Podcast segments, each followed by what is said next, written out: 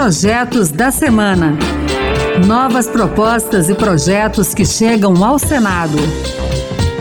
Olá, está no ar o Projetos da Semana. Eu sou Pedro Henrique Costa. A partir de agora você vai conhecer as principais propostas apresentadas no Senado Federal nos últimos dias. No programa de hoje, vamos falar sobre novas regras para o registro de provas em caso de violência. Há também proposta para conselhos tutelares e ainda isenção de imposto para a compra de motos destinadas ao trabalho. E tem mais assunto, fique com a gente.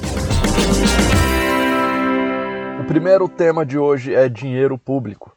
Um projeto de lei complementar do senador Alessandro Vieira, do PSDB de Sergipe, define regras para uniformizar os órgãos de fiscalização da administração pública, sobretudo os tribunais de contas.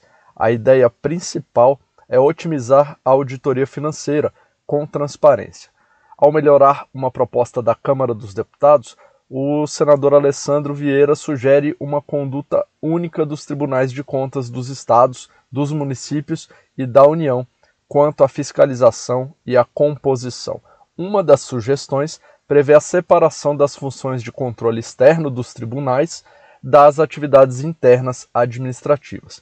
Outra contribuição do projeto é a divulgação das ações de fiscalização, que devem ser publicadas na internet periodicamente.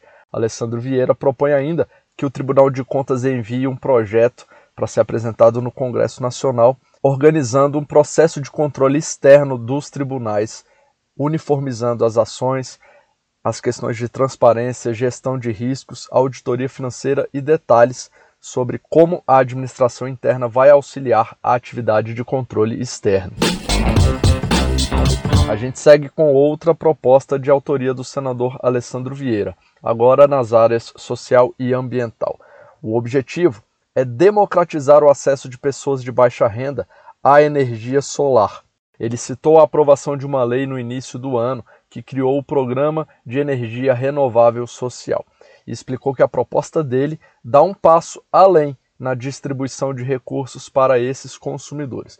O projeto de Alessandro quer democratizar o acesso à microgeração e à minigeração distribuídas à população de menor poder aquisitivo. Segundo o senador, trata-se de algo que beneficiaria essa camada da população que gasta mais com a conta de luz. Além disso, seria uma oportunidade de estimular ainda mais a fonte de geração fotovoltaica, ou seja, solar, que já tem um importante papel na matriz energética e na geração de emprego e renda.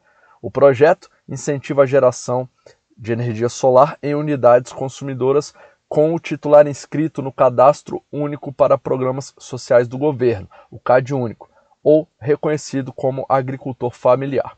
Com isso, seria possível garantir a essas unidades consumidoras até 2045 o benefício de não pagarem integralmente o custo pelo uso da rede de distribuição. O senador Alessandro Vieira acredita que, se o projeto virar lei, a população de baixa renda vai economizar com a conta de luz, os agricultores familiares gastarão menos na produção, os fabricantes dos painéis fotovoltaicos empregarão mais pessoas e a matriz energética brasileira vai se tornar mais limpa.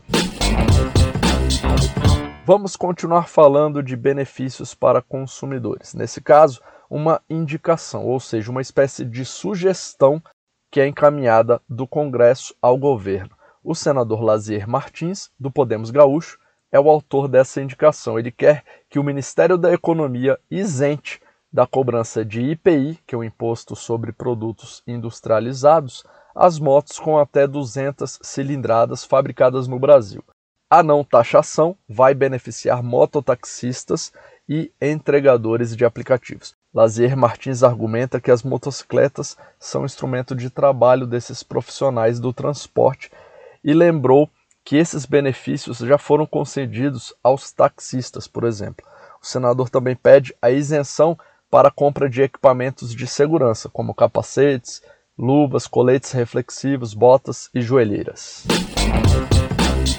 Vamos falar de educação? Esse projeto tem a ver com os conselhos tutelares.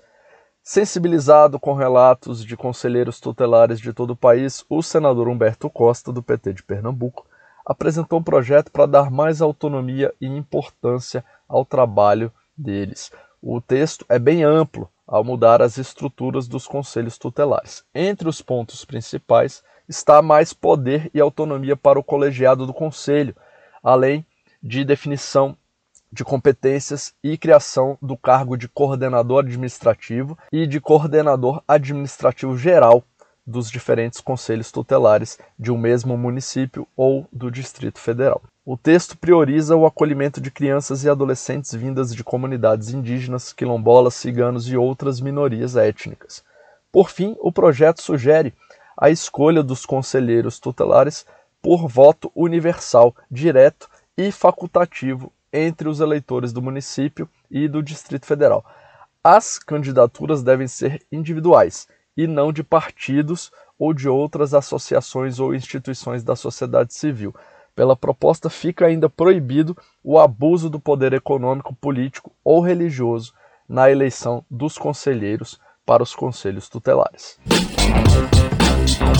Ainda sobre educação, a gente fala agora de um requerimento para uma audiência pública na Comissão de Ciência e Tecnologia. O debate proposto pelo senador Jean Paul Prats, do PT do Rio Grande do Norte, tem a ver com recursos para as áreas da ciência e tecnologia no país. O senador quer discutir uma medida provisória com novas regras para a aplicação dos recursos do Fundo Nacional de Desenvolvimento Científico e Tecnológico, o FNDC. Segundo o senador, o setor perderá mais de 6 bilhões de reais neste ano e no ano que vem. Para Jean Paul, essa medida provisória é mais um contingenciamento indevido proposto pelo governo. Parece que o presidente Bolsonaro e sua equipe têm uma verdadeira implicância, uma obstinação maligna por tirar dinheiro, contingenciar dinheiro da ciência, tecnologia e inovação. A Comissão de Ciência e Tecnologia ainda precisa votar e aprovar esse requerimento para que os senadores possam discutir os recursos para o setor de inovação. E para fechar o projeto da semana de hoje, o assunto é uma proposta do senador Marcos Duval, do Podemos do Espírito Santo. Ele quer que a justiça passe a aceitar provas obtidas sem prévia autorização, como vídeos e gravações feitas por testemunhas. O senador cita o caso de uma paciente que foi estuprada por um anestesista há alguns meses no estado do Rio de Janeiro.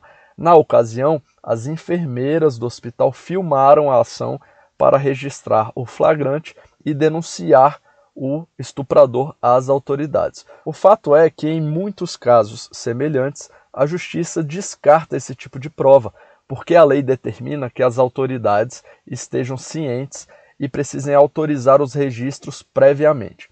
O projeto altera a lei da interceptação telefônica para permitir que o uso de gravações feitas sem o prévio conhecimento da autoridade policial ou do Ministério Público, também seja permitido excepcionalmente em situações em que o isolamento ou a vulnerabilidade das vítimas explicite essa necessidade de tratamento diferenciado. É isso aí, o Projetos da Semana fica por aqui. Você pode participar das leis do país. Acesse o E-Cidadania no site do Senado, leia as propostas, vote, dê sua opinião e apresente uma ideia. Se tiver apoio na internet, pode virar um projeto de lei. Acompanhe o Projetos da Semana na Rádio Senado toda sexta-feira às duas da tarde e sábado às 8 da manhã. A gente também está na internet, é só entrar no site da Rádio Senado para ouvir o programa ou, se preferir, o podcast também está nas principais plataformas. Eu sou Pedro Henrique Costa, muito obrigado pela sua companhia e até o próximo Projetos da Semana. Projetos da Semana. Novas propostas e projetos que chegam ao Senado.